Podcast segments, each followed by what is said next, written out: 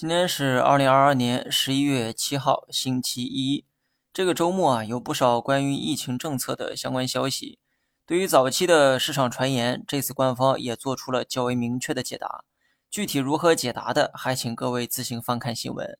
官方的表态呢，很明确：彻底放松放开是不可能的，或者说放开放松这些字眼啊都不准确，优化才是正解。这种解答呢，看似符合市场预期。又感觉好像哪里不太对，好像认可了市场前期的猜想，又好像在警告市场不要过分的解读。所以今天这个市场呢也很听话哈，既不大涨也不大跌。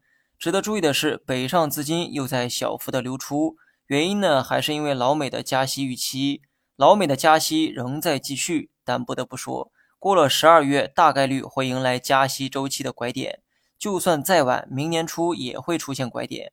而资本市场啊都是提前反映预期的，所以呢，就算拐点从明年初开始出现，你至少也要提前一个月做好乐观准备。